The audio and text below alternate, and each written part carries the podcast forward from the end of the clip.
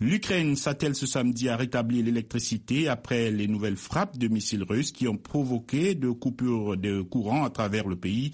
L'opérateur électrique national Ukrenergo, qui avait imposé les coupures d'urgence à la suite des attaques, a confirmé que le système énergétique continue de se rétablir, tout en soulignant que le déficit énergétique reste important.